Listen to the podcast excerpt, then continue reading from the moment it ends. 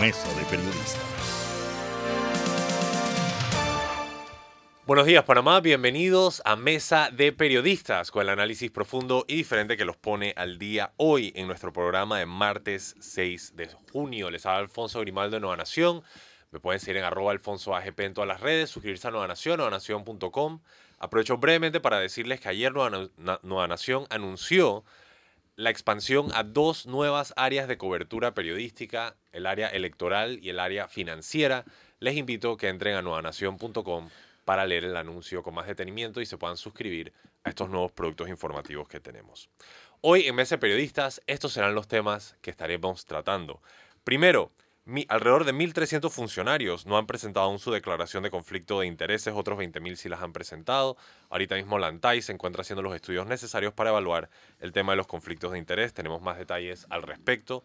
También estaremos hablando sobre eh, la situación de Cerro Quema, la posible eh, extracción minera que se estaría desarrollando ahí. Tenemos el gusto de que nos acompañe un experto en la materia con quien estaremos conversando. Ahora se los presento. Y también estaremos hablando sobre diversas situaciones nacionales e internacionales que están haciendo noticia. Presentados los temas, les presento a quienes se encuentran conmigo el día de hoy. Tengo el gusto que me acompaña Fernando Martínez. Buenos días. Buenos días. Saludo a nuestros oyentes. También con nosotros Sabrina Bacal. Buenos días, Sabrina. Buenos días, saludos a nuestros oyentes. Y también para presentarlo se encuentra con nosotros del Centro de Incidencia Ambiental, Isaías Ramos. Buenos días, Isaías. Buenos días y muchas gracias. Siempre un gusto que estés aquí con nosotros. Gracias. Augura una buena conversación. Bien, para empezar el programa, eh, curamos brevemente eh, el tema de la Autoridad Nacional de Transparencia con más detalles, Fernando Martínez.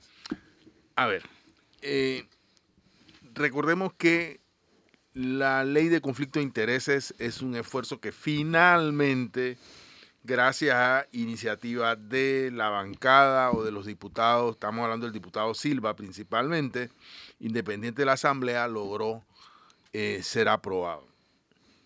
Esta ley obliga a una cantidad impresionante de funcionarios de manejo en el Estado hacer lo que se llama una declaración de conflicto de interés. El periodo en el cual, y esta declaración tiene que hacerse cada año, comenzando este año, eh, creo que en el mes de abril, ahora no recuerdo con exactitud el día, y renovarse cada año.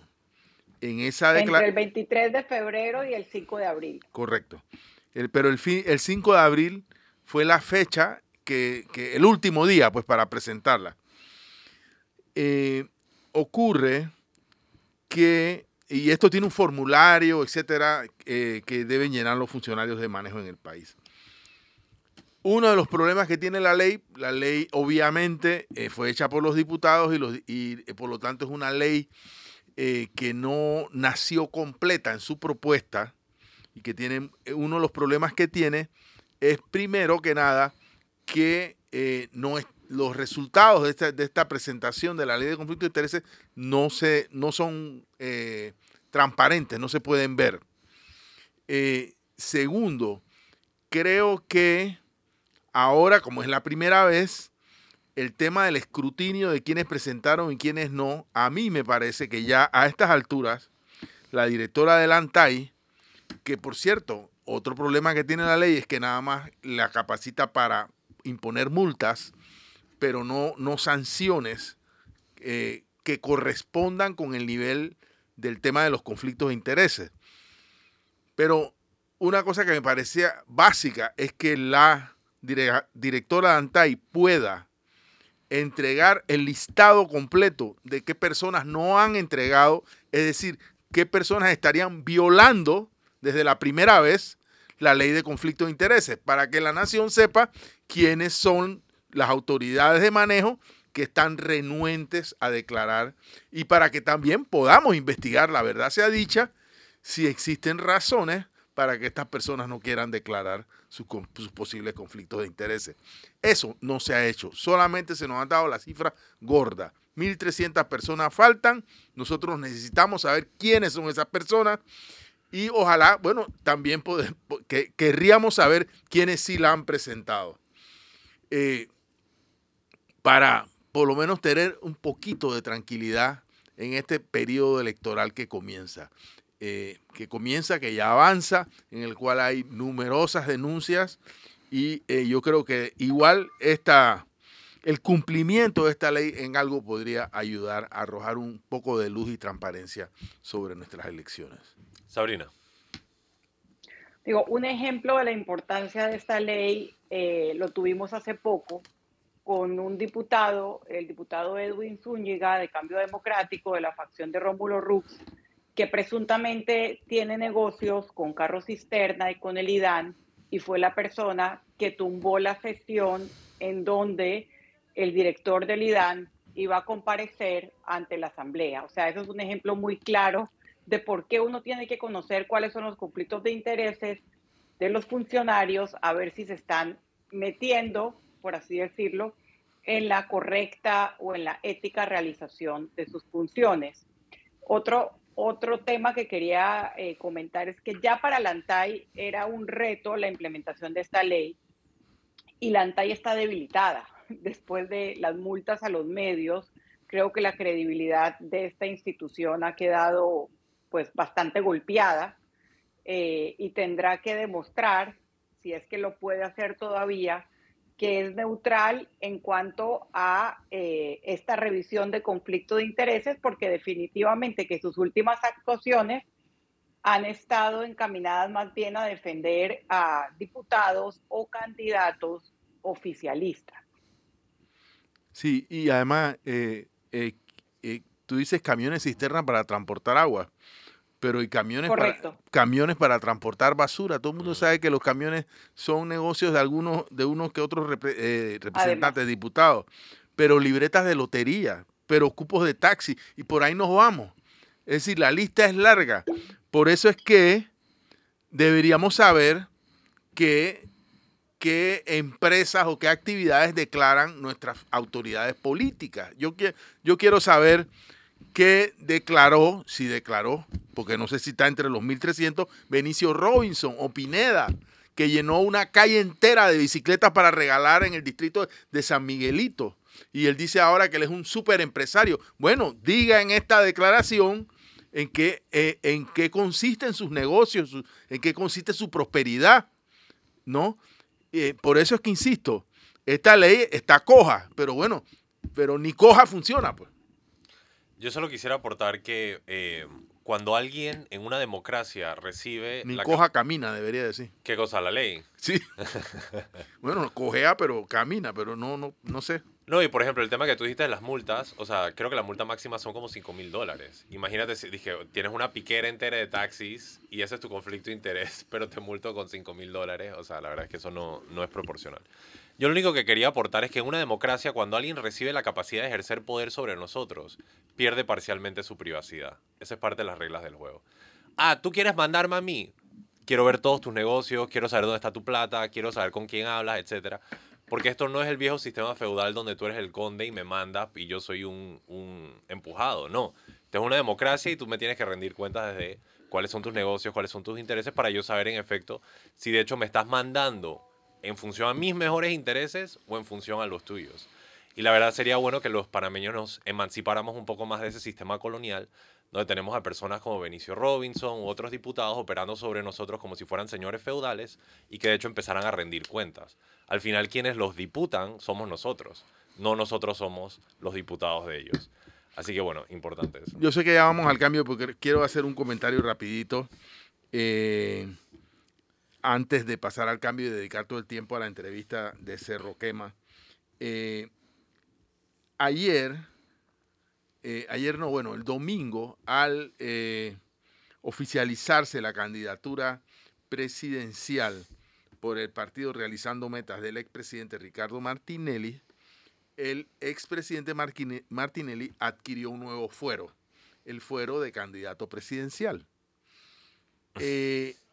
No obstante, todas las personas entendidas han dicho que este fuero no les sirve para evadir los casos en los que ya, que ya pasaron la fase intermedia. Estoy hablando concretamente de New Business y del caso Odebrecht. Hay personas abanicando en el partido realizando metas el, el hecho de que Ricardo Martinelli tiene fuero, un nuevo fuero electoral y que ese fuero electoral le daría un blindaje para no concurrir a la justicia. Eso es completamente falso a la luz de la interpretación de, de nuestras leyes electorales que dicen que el fuero se levanta una sola vez para los casos que ya estamos hablando. En el caso, repito, específicamente el caso New Business y el caso Odebrecht, ya no es necesario pedir el levantamiento del fuero porque ya el, tribunal ante el cual él responde ya pidió y ya se levantó el fuero. En consecuencia, eh, toda alegación en el sentido de que se está violando un fuero electoral no es una alegación que se corresponde con nuestra eh, jurisprudencia actual. Eh, yo, esto es básicamente no un tema legal, sino también un tema político, porque lo que sea que ocurra en estos, en estos procesos que son casos penales, yo no creo que los fueros para, para políticos, si debieran existir, no creo que debieran existir, deberían poder arropar o cubrir a las personas para casos penales. Si una persona comete un, delito penal, cualquiera que éste sea, sea autoridad, debe responder ante la justicia igual que cualquier otro ciudadano. Y arrópense con el 6. Quería decir eso. Vamos al primer cambio. Cuando regresamos, una entrevista fascinante sobre la situación en Cerro Quema y también otros temas de interés nacional e internacional. Manténganse en sintonía, están escuchando Mesa de Periodistas con el análisis profundo y diferente que los pone al día. Y estamos de regreso en Mesa de Periodistas con el análisis profundo y diferente que los pone al día. Les recuerdo, les habla Alfonso Grimaldo de Nueva Nación. Me pueden seguir en arroba alfonso AGP. Les recuerdo que pueden entrar a nuevanación.com para leer sobre el nuevo anuncio de nuestras áreas de cobertura periodística electoral y financiera altamente recomendado para que entren y vayan a ver de qué trata. Está conmigo el periodista Fernando Martínez y la periodista Sabrina Bacal. Y de hecho ya vamos a pasar a nuestra entrevista con, de parte del Centro de Incidencia Ambiental, recordemos eh, la entidad que lucha por los derechos del medio ambiente eh, en el marco o dentro del ámbito jurídico eh, y que de hecho logró tumbar en su momento el contrato minero con Minera Panamá, llevando a una renegociación del mismo por parte del Estado panameño con la empresa. Hoy estaremos hablando, de hecho, sobre la posibilidad de una nueva explotación minera que está generando preocupación y se trata de Cerro Quema. Así que sin más, vamos a empezar directo contigo, Isaías, para que un poco pongas la escena y, nos cuentes por dónde va el asunto. Explícale a nuestro público dónde queda Cerro Quema, cuál es el interés minero, qué es lo que está pasando ahí, etcétera. Sí, eh, muchas gracias por la oportunidad, pero siguiendo con el tema anterior, solamente quisiera agregar que para nosotros también sería de muchísimo interés eh, transparencia en cuanto a conflicto de interés minero y de concesiones y de saber cuál es el interés que tienen los funcionarios actualmente de acelerar todo el tema de minería. Estamos hablando de un proyecto en Cerro Quema que se establece en unas 14.000 hectáreas en los distritos de Las Tablas, Macaracas y Tonosí. Nada para referencia, Minera Panamá hoy día, que es 12.000 hectáreas. Sí. Entonces Roquema, de hecho, es más grande que es la más grande, irónicamente es muchísimo más grande.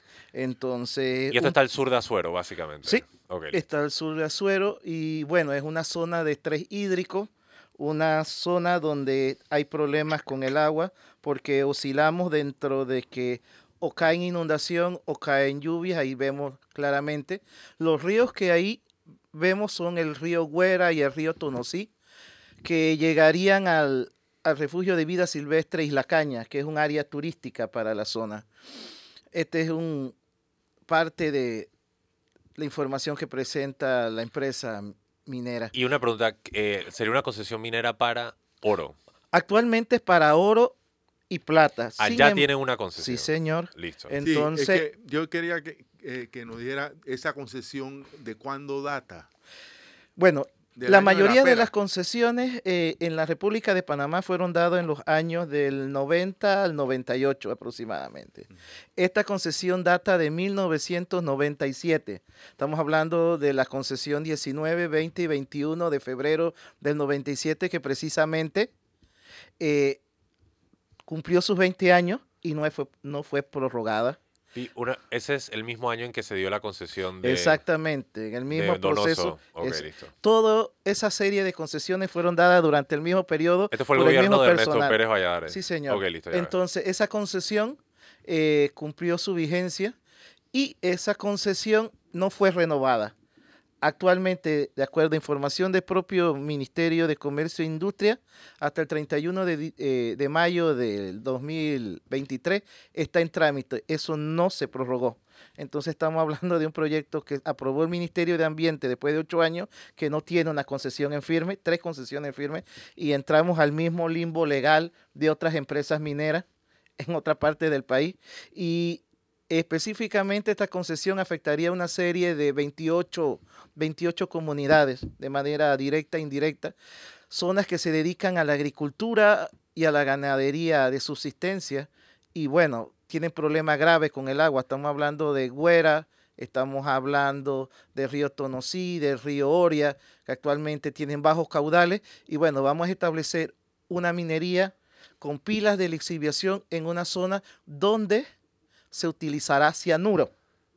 ¿Cómo es el cálculo del cianuro? Ellos están hablando de aproximadamente utilizarían 0.48 kilogramos de cianuro por tonelada de tierra, pero ellos están hablando de que por día estarán utilizando unos 10.000 toneladas de material, lo que nos daría unas 4,8 toneladas de cianuro diaria. Ahora, permíteme Isaías y disculpa que te interrumpa tu matemática matutina, pero la pregunta que me... Nada más quiero entender bien el tema. Cerro Quema era una explotación minera desde 1997, pasaron los 20 años, se extinguió esa explotación. Se extinguió esa concesión. Y por eso es que hoy estamos hablando de un estudio de impacto ambiental y entregar otra vez la concesión minera, ¿correcto? No.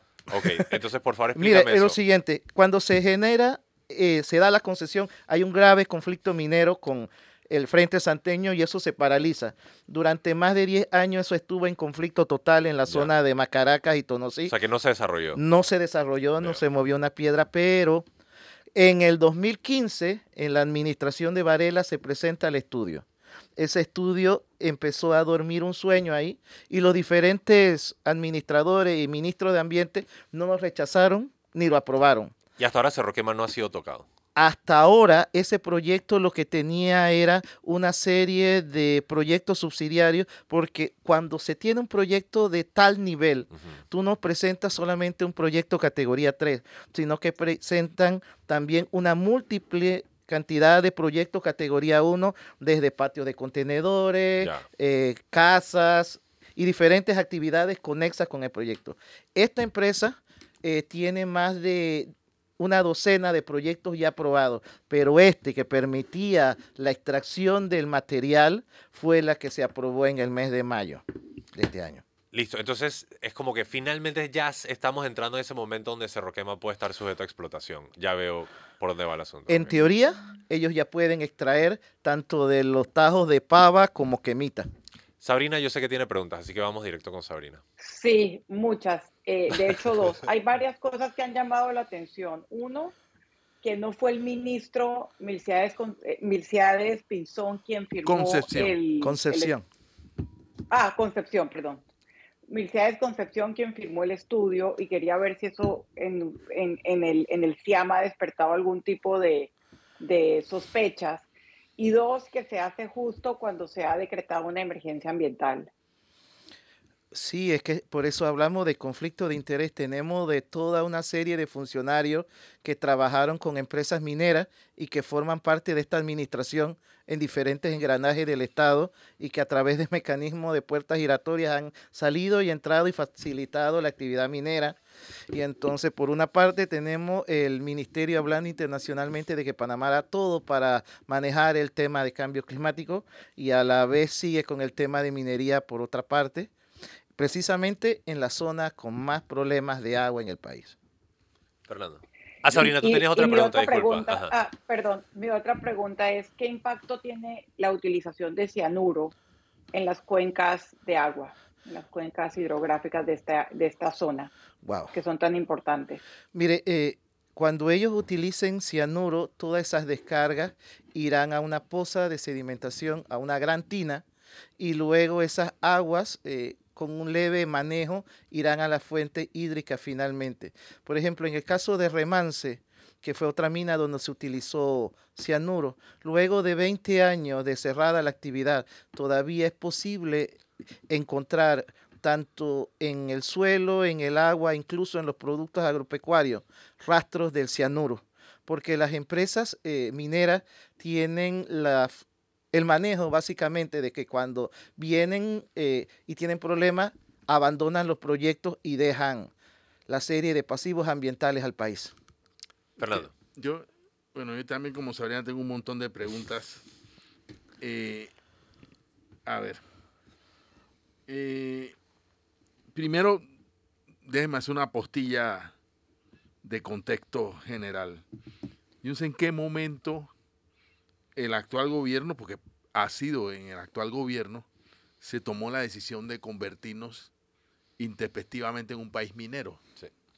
O sea, de, yo a, a- a mí nadie me... A, a los ciudadanos, yo siento que no hemos sido consultados. Eh, mucho menos a los ciudadanos del país, pero tampoco a los ciudadanos de, de la península de Azuero.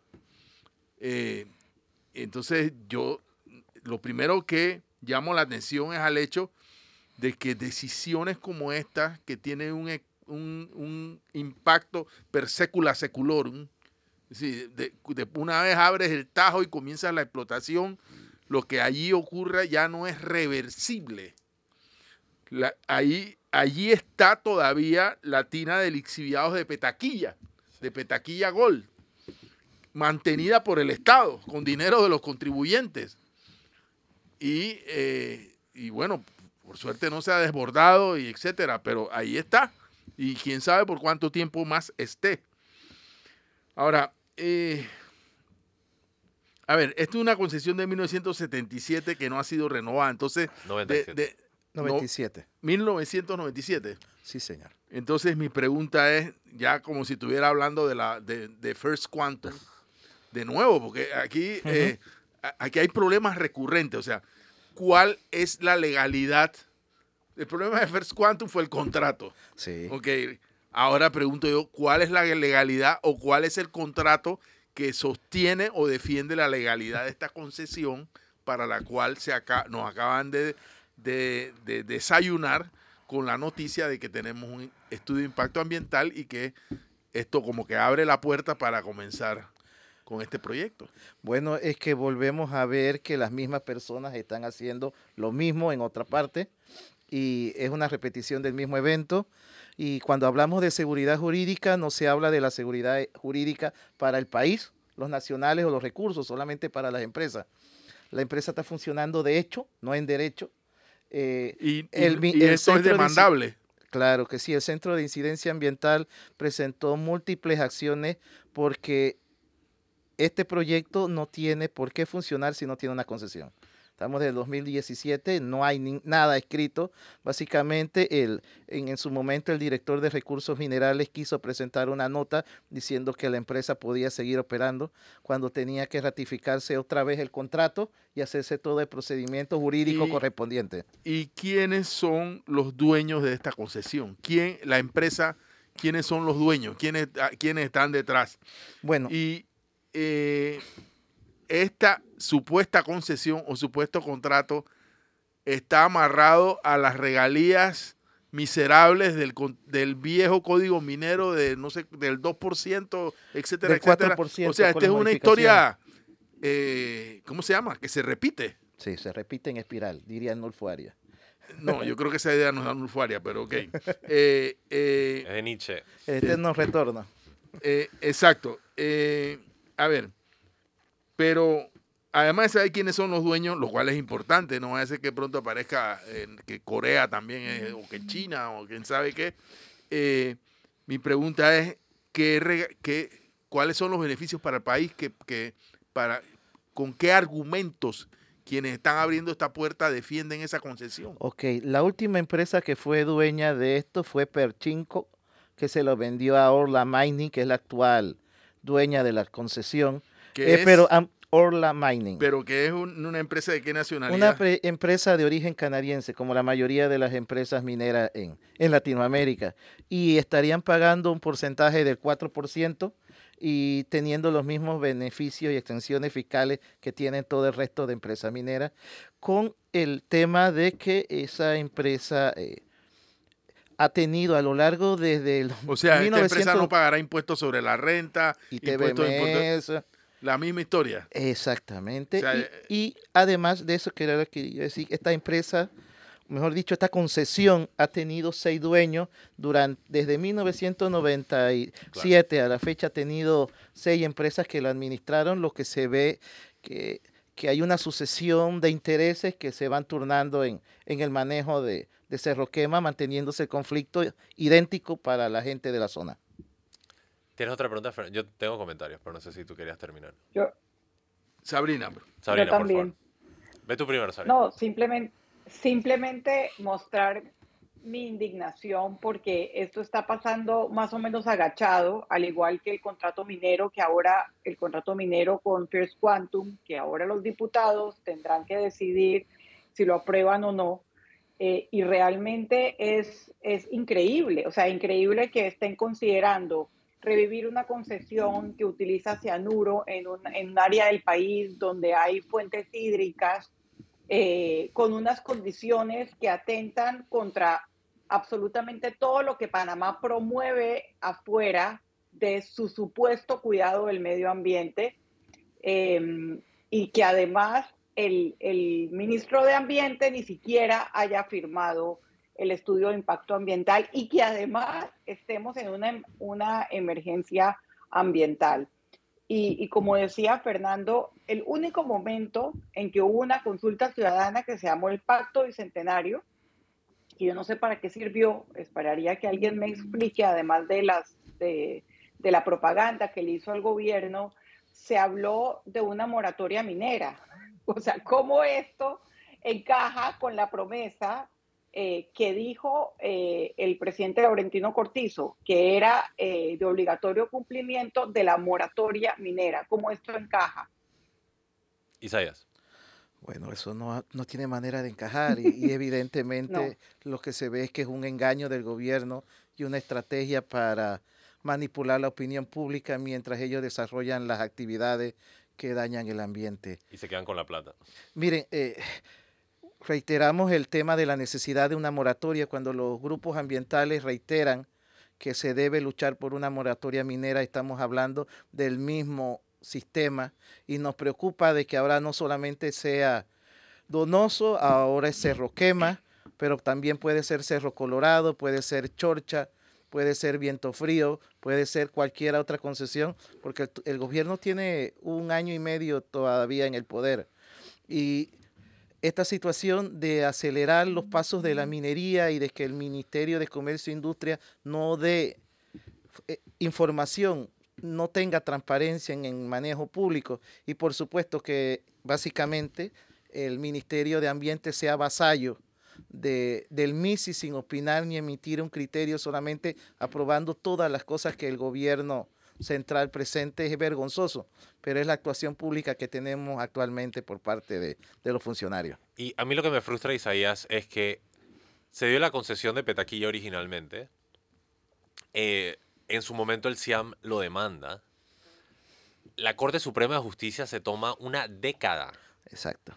Por ley, ¿cuánto se debería tomar la Corte Suprema de Justicia? Como seis meses, o sea, no más de un año, una cosa así. En teoría era algo de emergencia. Para sí, o sea, me explico, estamos hablando de la Constitución.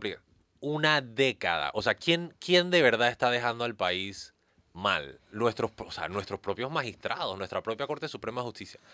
Entonces, durante ese tiempo, el contrato se renueva. O sea, ellos recibieron el beneficio de la extensión. Estoy hablando ya de Minera Panamá. Uh -huh. Lo cual anula el argumento del gobierno de que su renegociación tenía que ver con el hecho de que ya había pasado todo este tiempo. No, no, no, ya ustedes hicieron la renegociación. La razón por la que tú tienes que renegociar es porque la Corte Suprema de Justicia acaba de tumbar el contrato madre. Y el, este ejecutivo, el presidente Laurentino Cortizo y su administración, entonces salieron y argumentaron por un tiempo que los intereses de la mina no habían sido afectados y que ellos podían seguir en operación. Es decir, el contrato madre fue tumbado y esta gente seguía sacando nuestros minerales sin ningún tipo de autorización jurídica. Sigue. Sigue. Claro, porque todavía estamos en esa situación ajurídica. Y además, y finalmente cuando ya les convenía a ellos, entonces dicen que no, ahora sí tenemos que renegociar. Entonces pregunto yo, ¿quién está minando el poder de la Corte Suprema de Justicia en este país? Sino el mismo presidente Laurentino Cortizo y el órgano ejecutivo que se rehusaron a ejecutar una decisión judicial que vino de la Corte Suprema de Justicia. Para después decidir que, ah, no, la Corte nadie la respeta. Claro, si la primera persona que no respeta la Corte Suprema de Justicia en este país es el presidente de la República, Laurentino Cortizo. ¿Estoy equivocado o no? Precisamente en el 2017 ambas partes se notificaron y eran conocedoras de que ese contrato se había caído. Entonces, por eso yo no quiero que la mina venga a hablar de seguridad. ¿Qué seguridad jurídica? Tú ni siquiera tienes un contrato y estás minando. ¿Cómo que tú me vas a hablar de seguridad jurídica, por favor? Ok. eh, voy a ejercer de, Moderador. de abogado del diablo. A ver, pues. ¿Cómo no? Eh, sí, bueno, hay una persona que me pregunta, me parece que con cierto atino, si existe en el, ahora con las nuevas tecnologías y todo, alguna forma de explotación del oro sin usar cianuro. Eh, esa sería una pregunta muy puntual. La otra que ya yo hice, pero que todavía no sé. Bueno, en realidad esta pregunta la debería responder el gobierno, pero yo no quiero dejar de preguntarme eh, cuál es la inversión que ha hecho la empresa hasta ahora. Solamente exploración, no tiene infraestructura, no Sí nada tiene de eso. infraestructura. Sí tiene- Porque a partir del porque- 97 la empresa se instaló y las sucesivas y tiene maquinaria en el lugar, Sí, tiene equipos y pero todo. no está explotando. no está explotando. Hay, ni ha comenzado lo que llaman el famoso tajo. No ha Ni eso. Exacto. No, no, es una, no es una inversión en fase de producción, No. pero sí hay una inversión. Porque la fase de producción demoraría dos años en implementarse en su totalidad para entrar nuevamente a, a extracción.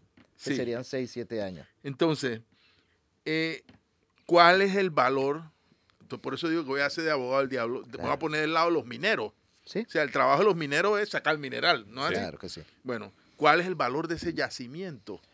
Y a la luz de, de- de que un yacimiento de oro y plata, yo sé que hay algunas cajas registradoras que se activan cuando eh, eh, ven que debajo del suelo hay algo que se pueda convertir en doblones de oro.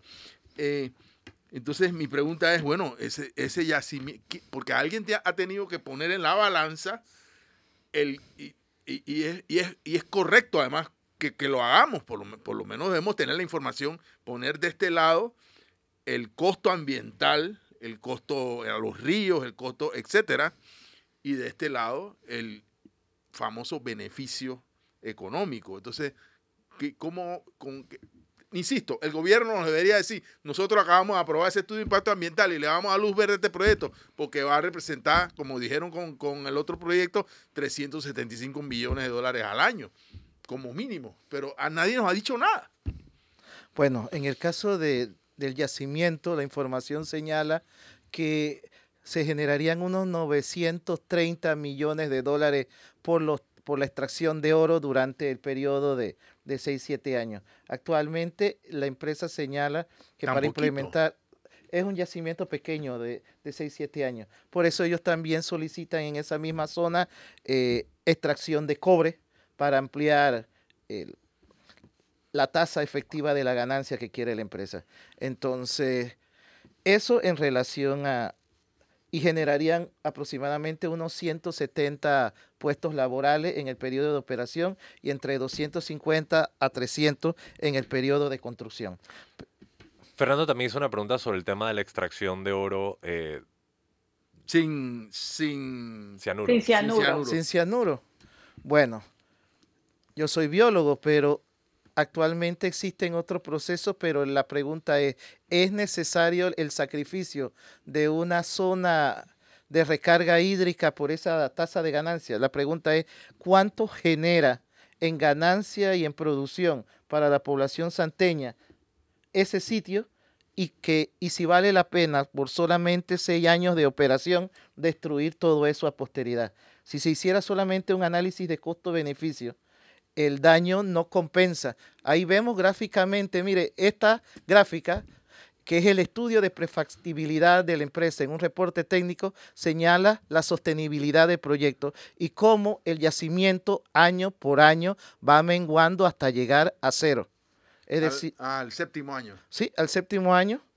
Luego del séptimo año no hay más material, eh, los trabajos finalizaron, Pero quedó la destrucción. quedó la destrucción en una zona donde no se puede recuperar Eh, Cuando usted dijo 930 millones, es en la totalidad del periodo de explotación, o En sea, los- en los siete años. En los siete años. Y de esos 930 millones, ¿cuánto le tocaría a Panamá? En teoría, el 4%. el 4%. O sea, realmente una cifra. No, y para acabar, y esto es algo que no ha mencionado Isaías, pero justo en esa área Voy a sacar la cantidad. está todo el proceso de reforestación que está desarrollando Proecoazuero, está el tema del mono aullador. O sea, esto es, est- esta es un área preciosa, bio- de bio- preciosa biodiversidad y estamos dispuestos a destruirla por 4% de 930 millones de dólares en 7 años. Eso es ridículo. Y otra cosa que me molesta, Isaías, es disque Minera Panamá, perdón por llevarme el caso de vuelta a Donoso, pero ni siquiera Donoso cubre- es hermoso. Donoso es hermoso. O sea, ni siquiera cubren un El mes de 4% son 37.2 millones. O sea, un diputado te gasta más que eso un día, me explico. O sea, e- eso es lo que yo digo, es, es, es coger plata para tirarla a la basura. No, es, es realmente muy poco. Yo, la verdad que eh, debemos eh, esperar que el Ministerio de Comercio o el de Ambiente o, el, o al- algún representante del gobierno nos explique qué es lo que, qué es lo que hay. Nosotros también solicitaríamos es que el, el Ministerio de Ambiente cumpla con la función que para la que fue creado y le exigimos que se manifieste. Miren, ellos en diferentes oportunidades el ministro de Ambiente salió hablando de que se cumplirían los, los plazos establecidos de moratoria minera. La moratoria es necesaria porque esta clase de proyecto que afecta al país, que afecta a las cuencas hídricas, sigue en desarrollo. O sea, eh, para el MISI, el el desarrollo estamos en el siglo XIX, donde el que llegue pone plata, va con un piqueta y va abriendo hueco donde sea, sin considerar leyes, si no hay contrato, si hay poblaciones, si hay ecosistemas. Entonces tenemos un Ministerio de Comercio e Industria en el, siglo XIX al que le han dado la total oportunidad de hacer lo que le dé la gana con el territorio nacional. Y si no es la población la que sale a reclamar estos derechos, eh, pasan agachados. Básicamente, si los grupos ambientales no se hubieran dado cuenta de que esta situación está pasando, el gobierno no dice nada de la realidad. Y básicamente madrugan a todos los santeños con que está en operación este proyecto. Sabrina, ¿tienes alguna última pregunta o comentario? Sí, no, usted lo dijo muy bien, Isaías, que el, que el Ministerio de Ambiente es vasallo del Ministerio de Comercio y, y tiene que empezar a dar la cara y a rendir cuentas por la que es su función, que es cuidar el medio ambiente de todos los panameños. Fernando. Bueno, yo quiero terminar esta, esta etapa del programa señalando que es una obligación del gobierno explicarnos en qué se basa, cuál, cuál es el fundamento para dar luz verde a un proyecto como este. Y como repito, bueno, si esto tiene algún beneficio, que nos los digan. Yo todavía, eh, me parece, 37 millones es, eh, es bastante menos que lo que recogió eh, se recogió en 15 días para New Business, para la compra de pasa. O sea, no, no se justifica, no, o no pareciera justificarse una, una, en el, incluso en la narrativa prominera, no entiendo de verdad esta, esta cuestión. Eh, así que eh, Los números no dan. los números no dan y ojalá nos den explicaciones antes de que las máquinas arranquen. Porque después que las máquinas arranquen, hay Ya. que decirlo, eh, ya es más complicado eh, eh, detenerlo todo y, a- eh, y de verdad eh, se- también a- se afecta pues a las personas que están involucradas en, en el asunto. Yo por mi lado, mi conclusión es que hay una dicotomía fundamental entre, por un lado, que este gobierno se haya apresurado tanto en asegurar los intereses de una empresa como Panama Ports, para que ellos puedan seguir operando y metiéndose su plata. Pero por el otro lado, aquí hay una empresa minera que está extrayendo nuestros minerales y ni siquiera tiene un contrato para hacerlo. Entonces, este mismo contrato, este mismo gobierno que tan rápido cede los intereses panameños a una empresa extranjera, poco asegura los intereses panameños de sus propios recursos. Y es, o sea, a la vez no puedes construir institucionalidad y destruirla. Y este gobierno está destruyendo institucionalidad. Isaías, tus conclusiones. Ya me alteré, ya estoy. ah. Sí, eh, yo voy a hacer una cuña comercial. Hoy a las 11 de la mañana, frente a la Universidad de Panamá, se tendrá una protesta en, en el área de las tablas contra la minería. Se solicita a la población que participe y que entienda que solamente el camino de una moratoria minera y de una evaluación correcta de los recursos naturales del país puede ponerle una pausa a este a esa total anarquía a la que nos está llevando el propio gobierno y que no está midiendo las consecuencias de sus acciones, mientras básicamente todos los funcionarios se transformaron, reitero, en vasallos de la minera y en obedecer sus órdenes expresas sin, sin hacer nada por defender los intereses del país y nuestra soberanía. Repíteme, 11 de la mañana. 11 de la mañana en la Universidad de Panamá, frente a la Universidad de Panamá. ¿En qué parte? Porque la Universidad de Panamá es grande. Ah, en las tablas. En las tablas, precisamente. Y la verdad, eh, disculpa que hable después de tu conclusión, pero es gracioso porque la mina utilizaría cualquier tipo de contrato al que llegue para forzar al siguiente gobierno. Por ejemplo, suponte que gana un presidente ambiental y dice, voy a cerrar las minas. La mina va a decir que no, porque yo tengo este contrato y lo que sea. Y dije, pero espérate, ¿cómo era posible que tú estabas extrayendo mineral sin contrato? Y ahora tú dices que me vas a obligar a mí a respetar tu derecho porque tienes un contrato. Es, esas son las tipos de inconsistencias jurídicas en las que nos meten estas situaciones y que luego decimos, ¿cómo es posible que no tengamos un Estado de Derecho? Claro, si el mismo Ejecutivo lo está minando. Entonces, ¿cómo? O sea, si el presidente no respeta la ley... Sí, el presidente mina la institucionalidad como mina las empresas del territorio. No, ya, esa es la conclusión. Vámonos al cambio. Cuando regresamos, temas internacionales y locales de interés, manténganse en sintonía, están escuchando Mesa de Periodistas con el análisis profundo y diferente que los pone al día. Estamos de regreso en Mesa Periodistas ya en la recta final con el análisis profundo y diferente que los pone al día. Les recuerdo a Alfonso Grimaldo de Nueva Nación. Los invito a que entren a nuevanación.com para leer nuestro más reciente anuncio el día de ayer sobre dos nuevas áreas de cobertura electoral y financiera para robustecer la democracia y ayudar en la creación democrática de riqueza en el país. Los invito a que entren a nuevanación.com y ahí también pueden leer el documento de anuncio y suscribirse para recibir estos nuevos productos informativos.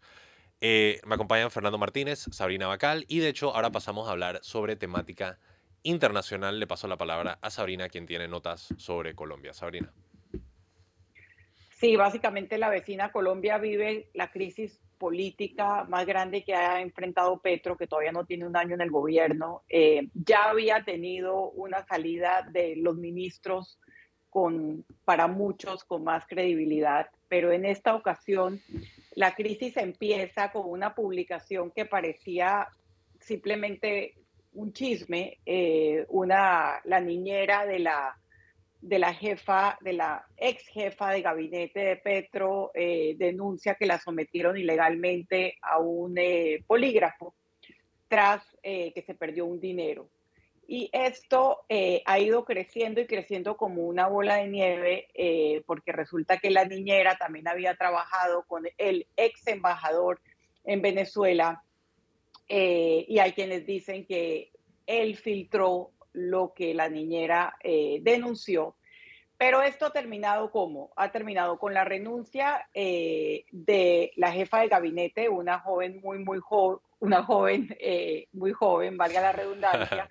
Eh, que, no, que básicamente está empezando su, su, su, su, carrera política y ya era la mano derecha eh, de Petro, es Laura Sarabia, eh, la renuncia también del, del embajador Armando Benedetti en Venezuela, que fue jefe de campaña en la campaña de Petro. Eh, y cuando pensaban que, digamos, que esto iba a calmar las aguas, la renuncia de ambos, eh, Benedetti se fue bastante molesto, eh, Sarabia no, eh, se revelaron unos audios que este le dejó a ella, donde básicamente habla de financiación de la campaña. Usted, básicamente, el señor, no se, no se sabe si, si bajo alguna sustancia o sin alguna sustancia, eh, dice, yo voy a revelar todo lo que sé en términos de financiación, en, términos de los dineros que entraron en la costa. Entonces ahora, eh, básicamente, ya se va a abrir una investigación por financiación de la campaña de Petro, porque ha dejado como entrever que quizás dineros ilegales, hay quienes dicen que dineros de Venezuela entraron a esa campaña. Y además, las tres reformas que, Petro tenía eh, para ser debatidas, pues han quedado paralizadas por la crisis política.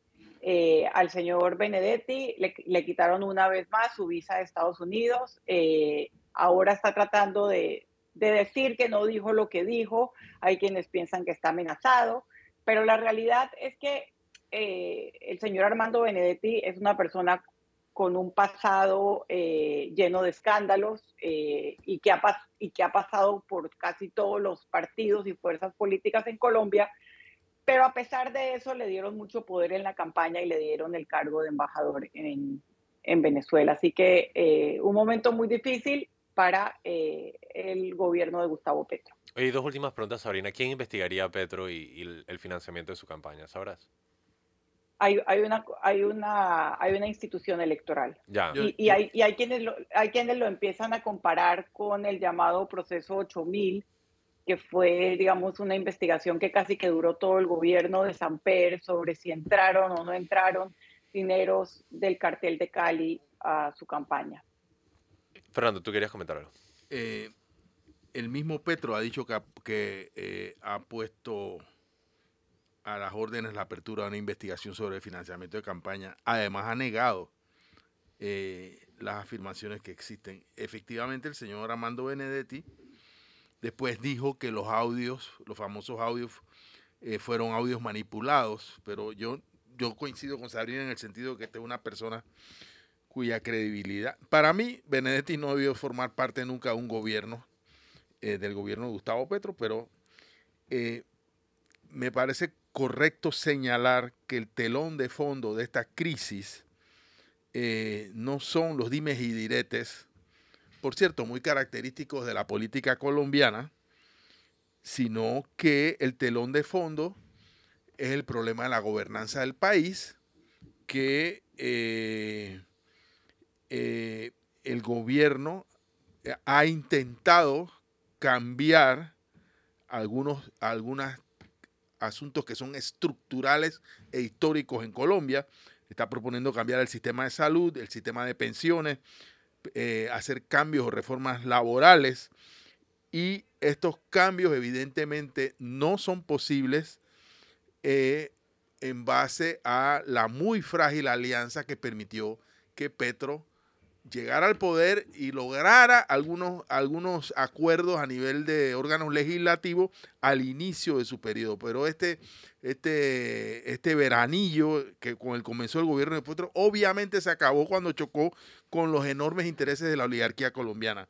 La verdad sería que eh, Colombia tardó 100 años para que triunfara una alternativa distinta a la oligarquía tradicional, pero esa oligarquía tradicional mantiene intactos sus poderes, tanto económicos, políticos y más allá, porque es una oligarquía muy eh, manchada, sus, manos están muy manchadas de sangre a lo largo de la historia de Colombia, eh, de alianzas debajo de la mesa, de, de temas turbios, etcétera, que han puesto no es, un problema que uno pueda eh, inventar de la noche a la mañana a numerosas figuras, por ejemplo el uribismo, las han puesto en la cárcel y otras están sometidas a la justicia. Ahora, ¿cuál es el futuro del gobierno de Petro ante una fragilidad en la gobernanza como la que él tiene? Bueno, tiene... Eh, evidentemente no va a poder pasar. Yo creo que ya han fracasado sus propuestas de cambios a las leyes eh, de salud, de pensiones y de, trabajo, evidentemente Petro tendría que dejar ese, ese manejo de cúpulas en el que se ha dejado encerrar, de cúpulas de negociaciones entre partidos y supuestos aliados, y convocar a la sociedad, porque es la sociedad, los ciudadanos los que tienen que empoderarse de los cambios que él propone. Y si la sociedad colombiana quiere esos cambios, debe defender esos cambios en la calle, porque de otra manera los cambios por la vía de las alianzas y las negociaciones de recámara nunca van a ocurrir en Colombia. Petro puede ser el presidente de Colombia y puede incluso hasta terminar su mandato, pero que gobierne o que controle o que logre hacer las cosas que está proponiendo, no, no, no creo que, eso sea viable. Y es realmente, eh, es un problema eh, estructural no por conseguir o ganar unas elecciones tú consigues eh, transformar como se propuso que lo hiciera eh, el país. Un país con tanto, con tanto tiempo y tanta tradición en el matraqueo político. Sabrina. Digo, poco coincido a medias contigo, Fernando. Eh, yo eh, pienso que Colombia necesitaba y era el momento para tener un presidente de izquierda. Eh, y también celebré de alguna manera el consenso que logró y la esperanza que logró inicialmente Petro.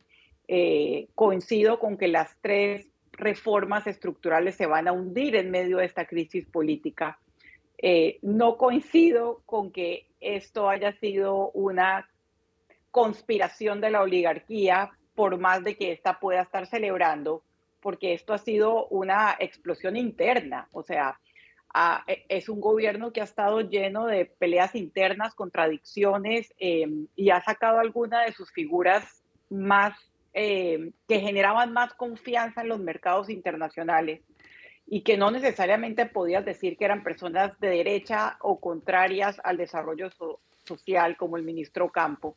Entonces, sí creo que hay una autoimplosión, si es que, o una implosión del gobierno y que independientemente de a quién le, le beneficie o no a quién le beneficie, un gobierno es tan bueno como sus integrantes. Y realmente eh, el gobierno de Petro ha demostrado ser caótico. O sea, eh, esto, esto lo comentamos porque ya ha llegado a un nivel de, de, salir en portadas internacionales, pero el caos no, no se ha detenido en ningún momento, el caos y las contradicciones. ¿Tú quieres decir algo último, Fernando? No, bueno, yo, yo sí creo que hay una conspiración desde el minuto cero, desde antes que ganar las elecciones. Eh, eh, esa es una oligarquía, ese, no es cualquier oligarquía, es una oligarquía que, peleó no sé cuántas, Jorge Eduardo dijo que 40 guerras en el siglo XIX y, vivió en guerra durante todo el siglo XX. Es una oligarquía eh, con, mucha fortaleza y, no creo, sería demasiado ingenuo de mi parte pensar que es una oligarquía que está de brazos cruzados esperando que Petro se venga al piso. No, eh, el, consenso cupular que construyó Petro era insostenible, precisamente por la participación de sectores de esa oligarquía. Eh, aquí lo que, lo que ha fracasado es que no, hay una no es posible una gobernanza eh, programática eh, en la cual la alianza se establezca entre partidos de vieja factura. Esa es mi opinión. Sabrina, por derecho el último comentario es tuyo. No, no, creo, creo que ambos hemos dicho una parte de la realidad. Eh, creo que si hay una conspiración, eh, Petro se la ha hecho muy fácil. O sea, porque yo no he visto, o sea, realmente yo no he visto un caos. Tiene algunos problemas serios de personalidad, Petro, sí.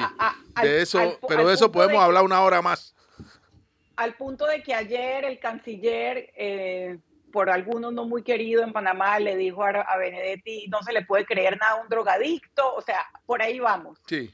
No, no, el folclorismo colombiano también se las trae. Primos, después de todo. Eh, bueno. Por, ahí vamos, pero ese drogadicto eh, fue, fue el que pusiste a restablecer tus relaciones con Venezuela y fue el que pusiste. Por eso dije, Sabrina, al inicio de este análisis, que yo nunca lo hubiera puesto en ese, no hubiera puesto en ese cargo, pero bueno. Claro, y capaz que no él está diciendo que sin él no hubiera ganado, por lo menos en su primera versión, así que esto pica y se extiende. No, y el debate se acaba en las coincidencias. Así que llegamos al cierre del programa. Espero que lo hayan disfrutado. Un programa muy fascinante. Hablamos sobre el tema de Cerro Quema. Sería bueno que recordáramos el hecho de que a las 11 de la mañana en la Universidad de Panamá, en Las Tablas, se estará dando una manifestación eh, en contra de esto y ahí evidentemente podrán encontrar más información. Eh, yo quiero reiterar que las puertas de este programa están abiertas para cualquier autoridad que quiera explicar en qué se fundamenta eh, el interés del Estado en abrir esta explotación. O sea, yo creo que estamos obligados a escuchar la otra parte. Por lo que hemos escuchado, no pareciera haber fundamento, pero bueno, si lo hay, queremos escucharlo. Sí hay fundamento. No sé. Y insisto en que entren a nuevanación.com para que vean nuestro más reciente anuncio sobre nuestras áreas de cobertura electoral y financiera. Con esto llegamos al cierre del programa. Muchas gracias a Sabrina Bacal. Gracias a nuestra audiencia, nos vemos mañana. Muchas gracias Fernando Martínez. Saludos a nuestros oyentes. Muchas gracias sobre todo a ustedes, nuestro querido público. Les recuerdo, tiene una cita mañana a las 8 de la mañana aquí en Mesa de Periodistas con el análisis profundo y diferente que los pone al día. Feliz martes. Mesa de Periodistas.